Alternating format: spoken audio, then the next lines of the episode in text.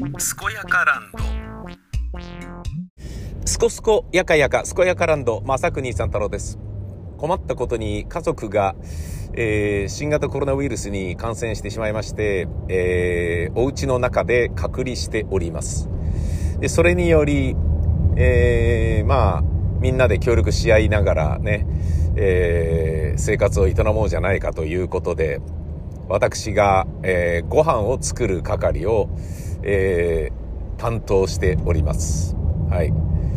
で、今日の朝は、えー、サバ焼きのチリソースあえ、えー、ブロッコリーのクミンバター炒め、えー、トマトと大葉のサラダ、酢とごま油とかのね、でした。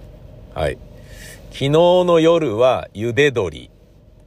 えー、茹で鶏はね、まあ鶏を食うものではあるんだけど、スープが温まるので、えー、スープたっぷりのね、うん、あの、茹で鶏っていうのにして、えー、あとなんだっけなあ、レンコンのアンチョビ炒め。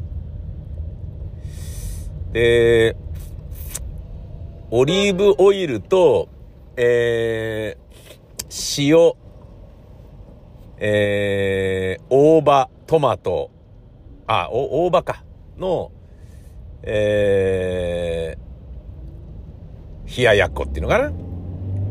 にしましたね。はい。で、こう、せっかくだから、いろんなものを、えー、作ろう、食べようと思っているので、まあ、あの、もう自分の問題ですよね。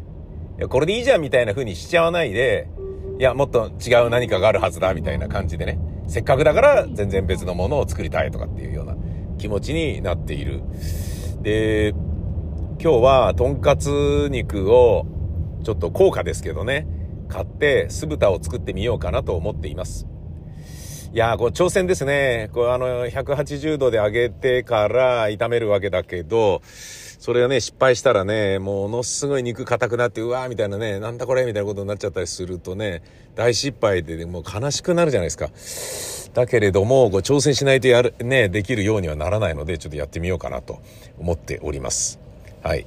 ちなみに、えー、そうですね、あのーえー夜、酢豚と、えー、な、えーなんだ、えー、まあ、あのあれがあるんでね、よくやるんですけどね、まあ家族には大不評なんですけどね、僕は大好きなんで、あのえっ、と、何でしたっけ沖縄の、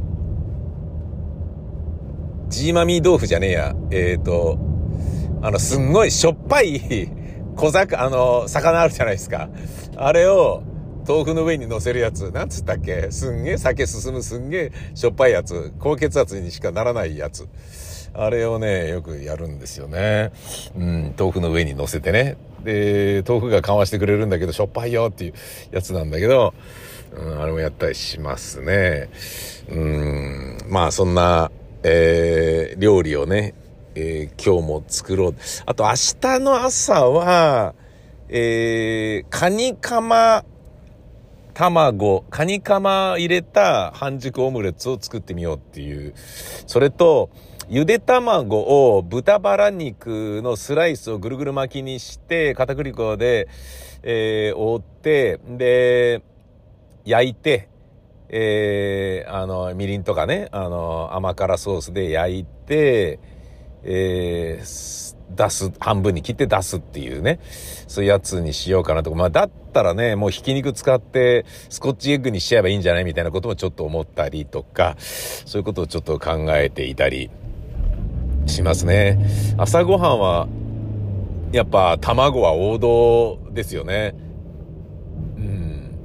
あと今日の夜にもうさっぱりした方がいいのかなと思って、豚バラ肉を使って野菜炒めっていうのも考えたんだけど、まあ野菜炒めでもいいか。うん、ああ、うん、まあでも夜だからな。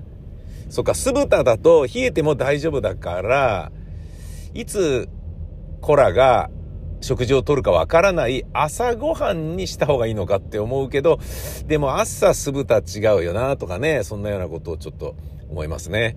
なんていう、えー、まあ、主婦の父は夫。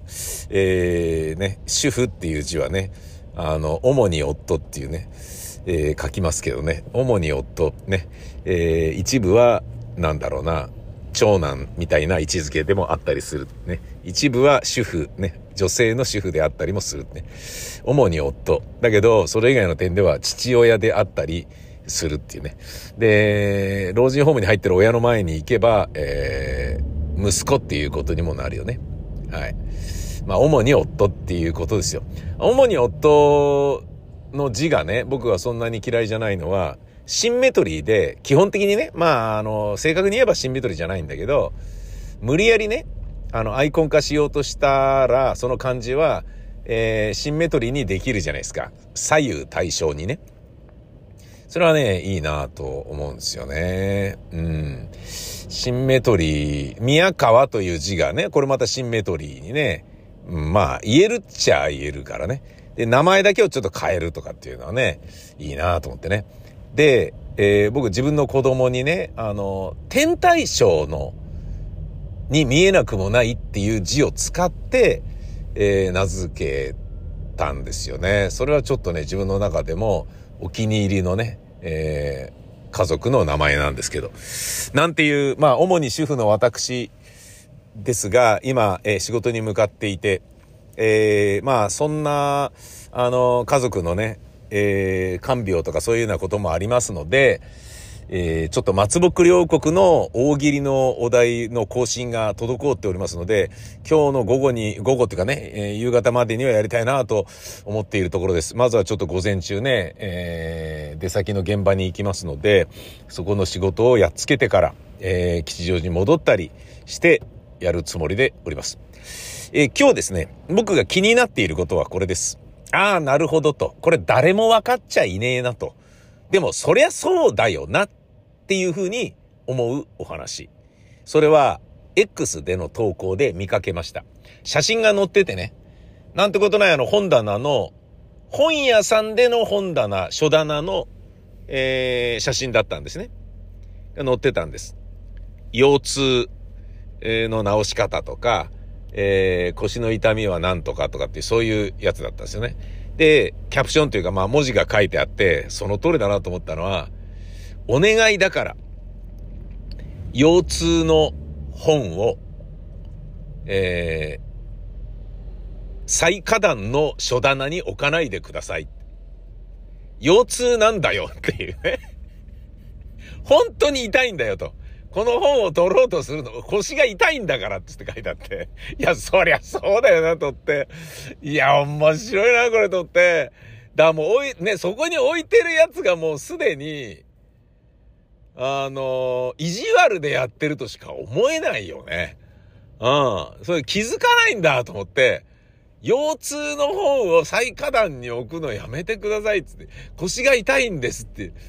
いやー、これは、もう、だから言われてみなきゃわかんない話だよなと思って、うん。なんだよ、それ、と思って、ひどいなーってね、ちょっと思いましたよね。うん。で、それを意地悪でやってるような、クソ本屋だったらもうあっぱれですよ。